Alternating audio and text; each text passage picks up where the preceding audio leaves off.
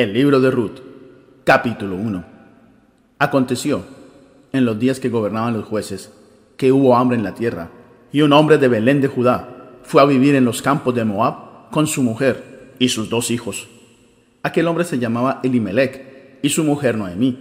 Los nombres de sus hijos eran Malón y Kelión, efrateos de Belén de Judá. Llegaron pues a los campos de Moab y se quedaron allí. Murió Elimelech, marido de Noemí, y quedó ella con sus dos hijos, los cuales se casaron con mujeres moabitas. Una se llamaba Orfa y la otra Ruth. Y habitaron allí unos diez años. Murieron también los dos, Malón y Kelión, quedando así la mujer desamparada, sin sus dos hijos y sin su marido.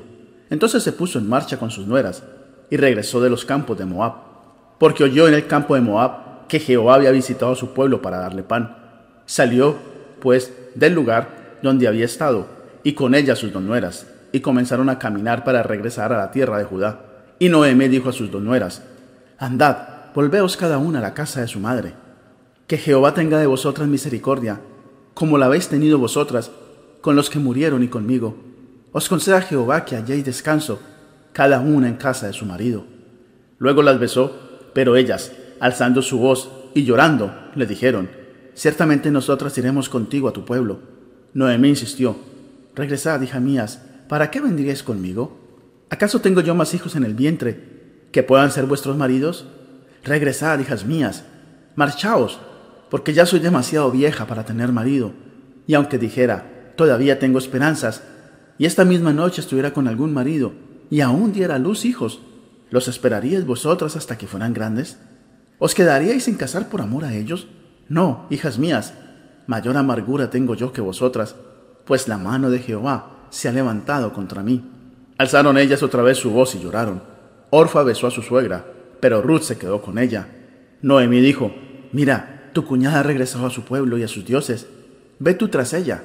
Ruth respondió, No me ruegues que te deje y me aparte de ti, porque a donde quiera que tú vayas iré yo, y donde quiera que vivas viviré. Tu pueblo será mi pueblo, y tu Dios será mi Dios.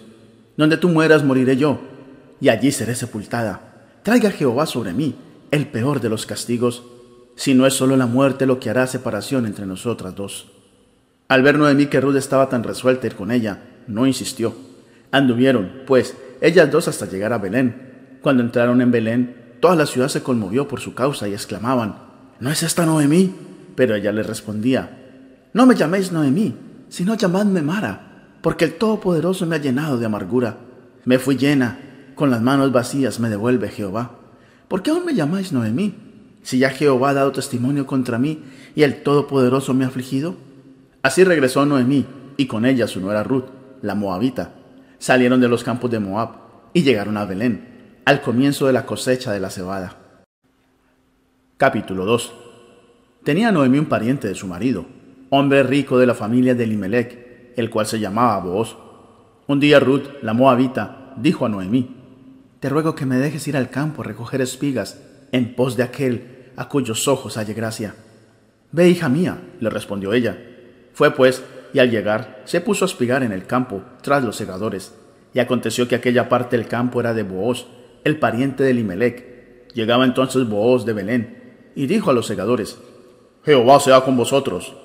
Jehová te bendiga, le respondieron ellos. Luego Booz le preguntó a su criado, el encargado de los segadores, ¿De quién es esta joven? El criado encargado de los segadores respondió, Es la joven moabita que volvió con Noemí de los campos de Moab. Me ha dicho, Te ruego que me dejes espigar y recoger tras los segadores entre las gavillas.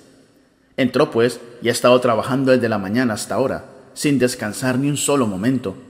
Entonces Booz dijo a Ruth, Oye, hija mía, no te vayas, ni recojas espigas en otro campo, te quedarás aquí junto a mis criadas.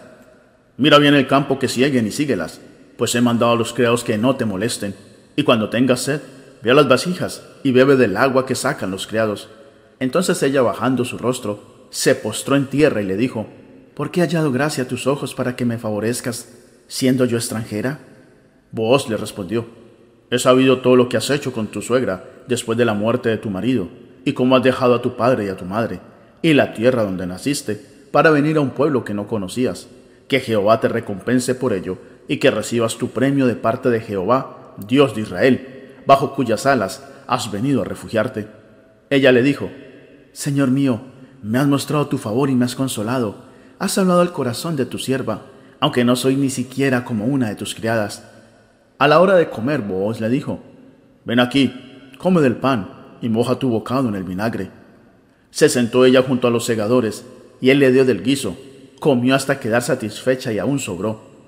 Cuando se levantó para seguir espigando, Booz ordenó a sus criados, que recoja también espigas entre las gavillas, y no la avergoncéis. Dejaréis también caer para ella algo de los manojos. Dejadlo, para que lo recoja, y no la reprendáis. Espigó pues en el campo hasta la noche, y cuando desgranó lo que había recogido, era como un efa de cebada. Lo tomó y se fue a la ciudad, y su suegra vio lo que había espigado. Luego sacó también lo que le había sobrado después de haber quedado satisfecha, y se lo dio. Su suegra le preguntó, ¿Dónde has espigado hoy? ¿Dónde has trabajado? Bendito sea el que te ha favorecido.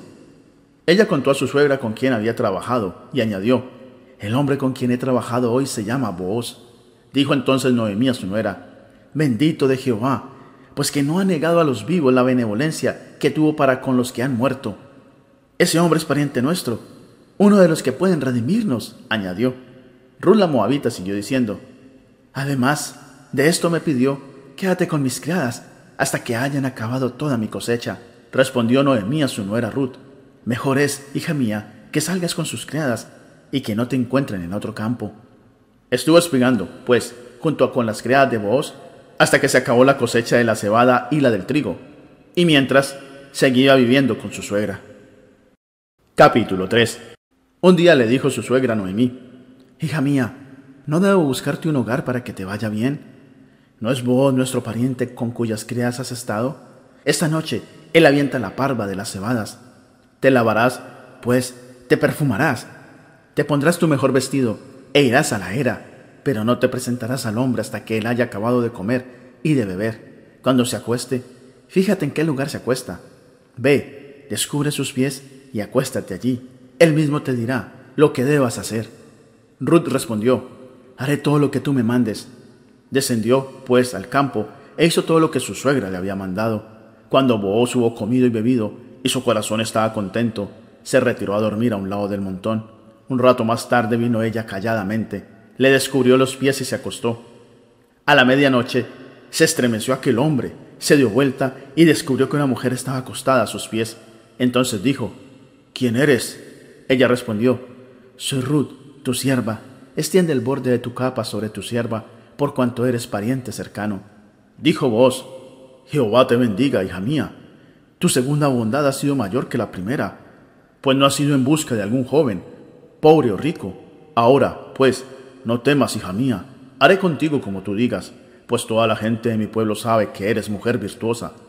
Aunque es cierto que no soy pariente cercano, hay un pariente más cercano que yo. Pasa aquí la noche, y cuando sea de día, si él te redime, bien, que te redima, pero si no quiere redimirte, yo te redimiré. Jehová es testigo, descansa, pues, hasta la mañana. Después que durmió a sus pies hasta la mañana, se levantó Ruth antes que los hombres pudieran reconocerse unos a otros, porque Booz había dicho, que no se sepa que una mujer ha venido al campo. Después él le pidió, quítate el manto, con que te cubres y sujétalo bien. Mientras ella lo sujetaba, midió Booz seis medidas de cebada y se las puso encima. Entonces ella se fue a la ciudad. Cuando llegó a casa de su suegra, ésta le preguntó, ¿Qué hay, hija mía? Ruth le contó todo cuanto le había ocurrido con aquel hombre, y añadió, me dio estas seis medidas de cebada y me dijo, para que no vuelvas a la casa de tu suegra con las manos vacías. Entonces Noemí dijo, Espérate, hija mía, hasta que sepas cómo se resuelve esto, porque aquel hombre no descansará hasta que concluya el asunto hoy. Capítulo 4 Más tarde, Booz subió a la entrada del pueblo y se sentó allí. En ese momento pasaba aquel pariente de quien Booz había hablado. ¡Eh, fulano!